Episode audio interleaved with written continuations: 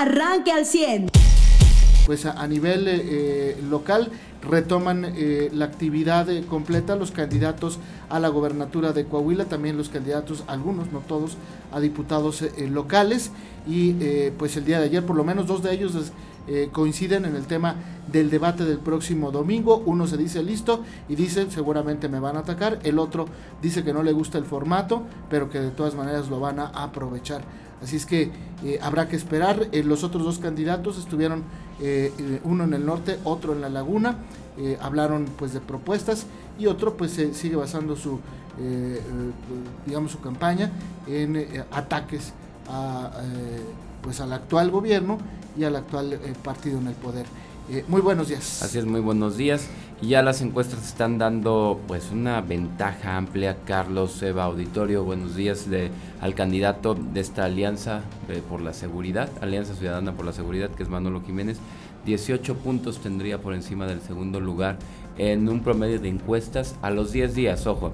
Son 60 días de campaña, van apenas 10, quedan 50, nos queda eh, pues muchísimo por ver, muchísimas propuestas por analizar, mucho que se digan, mucho que se saquen o, se sigan tirando entre ellos, ¿no? O a lo mejor que siga la campaña a este mismo ritmo y era todo lo que traían los candidatos y entonces ahora sí las ventajas se van a ampliar mucho más. Les decía 18 puntos entre el primer candidato, entre Manolo Jiménez y Armando Guadiana, 30 puntos tiene con el tercer lugar de diferencia y ya.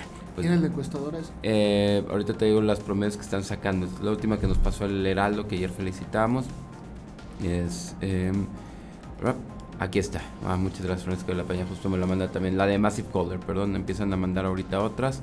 Eh, y pues bueno, pero usted puede ver cualquiera eh, de las encuestas. Y sí, sí va a ver que pues, los promedios más o menos andan, andan igual, ¿no? Aquí hay. Ahorita te voy a dar la de, de las eras. También le da, está dando 49 a Manolo Jiménez. Con, con los tres partidos, con PRI, PAN y PRD, ojo, Armando Guadiana le está dando 31, al candidato del PT le da tan solo el 12 y Lenin Pérez va creciendo y alcanza el 8%. Entonces, eh, pues bueno, es donde veremos más movimiento, yo creo, entre el segundo y tercer lugar, cuántos puntos recupera, ¿no? Como que al tercer lugar es el que va a ser el sándwich, el que le van a quitar puntos tanto Lenin como Armando Guadiana, quizás o vamos a ver qué pasa y qué cambios hay en la campaña. Y como bien lo señalabas, también los candidatos a diputados han tenido algunas actividades. Yo la verdad he visto... No todos, ¿eh? Pocos, la verdad. Exactamente, he visto a, eh, bien, bien. Ayer estuvimos en el distrito 16, donde el candidato es Álvaro Moreira y lo vimos pues obviamente bien recibido y demás porque ha tenido una casa de gestión, tanto móvil como fija, durante pues casi tres años y pues tenía, claro que es mucha gente que que fue, que expresaba que le habían ayudado con X o Y tema. Lo hemos visto, por ejemplo, en el Distrito 12, ¿no? que eh, pues es el que tiene a los pueblos mágicos de la región sureste y tiene como cerca de, Papa 10, eh, entre casas y oficinas, ¿no? Pero hay otros distritos que no hemos visto, ¿no? Hemos visto a María Bárbara que sí se mueve, hemos visto, por ejemplo, eh, de otros partidos a Gerardo Aguado, en, eh, muy movido en todo el tema de la laguna, hemos visto a Paredes, hemos visto también de Movimiento Ciudadano, nomás hemos visto a uno, a un candidato, ¿no? Que es... Eh, Poncho de Sí, exactamente, que es el candidato representante de todos. Ajá. O sea, él va la Alguien que hace campaña, perdón, un político. Eh, pero a los otros sí no los vemos. Ni, los conocemos. Hemos visto una candidata eh, en Piedras Negras de Morena. Beatriz Fraustro también ha tenido actividad. Luz, eh, está Luz Morales. Eh, ya decías de María Bárbara Cepeda. Este muchacho Toño también. Toño de Morena. Antonio Peña, no me acuerdo cómo se llama en fin, pocos son los candidatos a diputados que hemos visto moverse en campaña, pero sí los candidatos a gobernador pues ya vuelven a la actividad. Eva Farías, buenos días. Eh, en la prensa nacional. Oye, lo que, lo que sí vimos ya fue los panorámicos de los candidatos de, Movimiento Ciudadano, ¿no? De los ah, diputados. Sí, ya, ya hay, ya hay panorámicos y llama la atención esto que, que dice el movimiento de la alegría.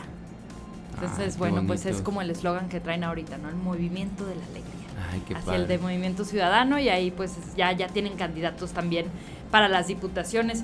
Y a nivel nacional, Carlos, pues bueno, la agenda nacional el día de hoy retoma pues temas, ¿no? el tema migratorio otra vez está bajo la lupa y también, pues eh, ya lo decíamos desde el día de ayer, el tema que seguramente estará siendo eh, pues durante toda la semana y es esta esta iniciativa de ley que se está discutiendo en la Cámara de Diputados. El día de ayer había una reunión programada por la tarde, fue cancelada y reprogramada para el día de hoy a las 9.30 de la mañana acerca de pues esta iniciativa que eh, pues limita las acciones del Tribunal Electoral del Poder Judicial de la Federación. Y bueno, pues los magistrados electorales eh, advirtieron el riesgo de un golpe de la partidocracia, así lo calificaron contra los derechos de ciudadanas y ciudadanos en las facultades que tiene el Tribunal Electoral.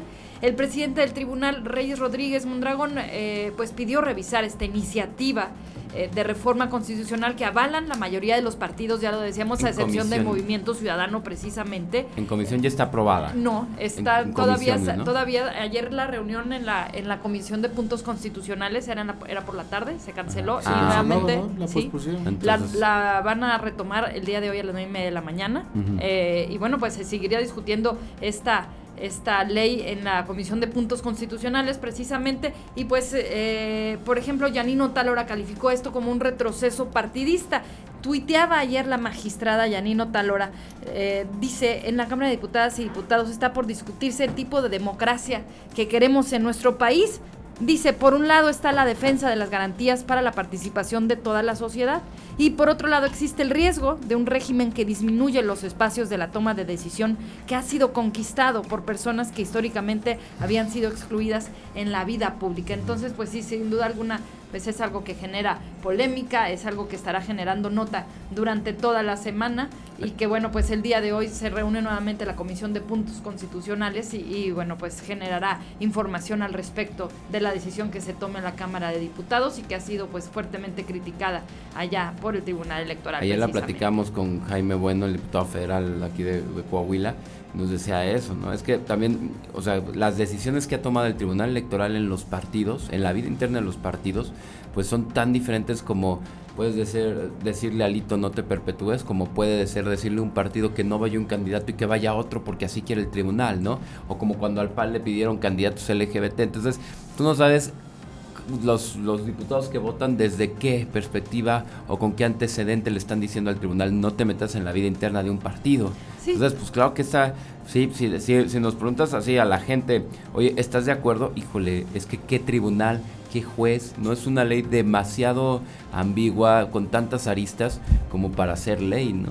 pero pues tú regula, no le digas no, te pues, metas. el tema es que si a un partido no le gusta lo que hace el tribunal, pues en la sala superior ya no puede hacer nada. Si es una sala regional no hay problema. El tema es qué va a hacer un partido cuando le pide al tribunal algo que no le guste a la mayoría de los partidarios. ¿no? Mira, esta es una iniciativa que reforma artículos 41, 73, 99 y 105 de la Constitución en materia de derechos y justicia político-electoral. ¿Y qué significa? Impide los juicios de derechos políticos promovidos por mujeres, por discapacitados, transgénero, migrantes e indígenas limita a los militantes a impugnar procesos internos de los dirigentes. Es decir, también en eso afecta, ¿no? El militante no va a poder impugnar una decisión de un dirigente. Acota al tribunal a resolver al límite del tenor literal de la ley y impide al TRIFE ordenar candidaturas fuera de lo que decidan los partidos. Entonces, pues sí tiene, sí tiene algunos puntos que, que, son importantes y que, pues bueno, habría que discutirse y que, bueno, pues como, como le decimos, este, se retoma el día de hoy en la en la Comisión de Puntos Constitucionales. Hay quien podría decir, oye, estos partidos, sobre todo los partidos de oposición o sobre todo diputadas que llegaron a, lugares eh, gracias a este tipo de cosas, pues, eh, pues son los que estarían votando en contra, ¿no? Los partidos de oposición eh, y, que, pues bueno, todos lo han hecho, todos han ido en grupos, sucedió en una presidencia cuando fueron mayoría del PAN, del PRI, ahora en este caso de Morena.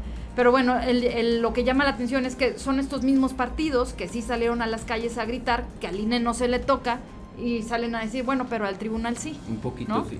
Entonces, bueno, pues hay, hay ahí un, un punto de discusión y, claro, por supuesto, también hay la polémica que genera esta iniciativa que se sigue discutiendo, ¿no? Aún, aún el día de hoy. Muy bien. Eh, esto en el tema de... Le seguimos porque sí. tenemos que irnos a pausa rapidísimo. No, rápido, yo les cuento que ayer ya, este, bueno, se hizo una revisión del, del, este paso vehicular Cuatro Caminos. Ahí el gobernador habló de que eh, tienen de los 650 millones de pesos que tenía de expectativa de rama en este periodo de vacaciones llevan 400. con todos los visitantes que se ha tenido durante la Semana Santa y los pueblos mágicos saturados durante jueves, viernes, sábado y domingo de esta semana pasada. Y hoy tendrá el, anuncio de una inversión en el Palacio de Gobierno. Usted ya está informado. Pero puede seguir recibiendo los acontecimientos más importantes en nuestras redes sociales. Nuestras páginas de Facebook son Carlos Caldito Aguilar, José Lo de Velasco y Mariano de Velasco. Al 100.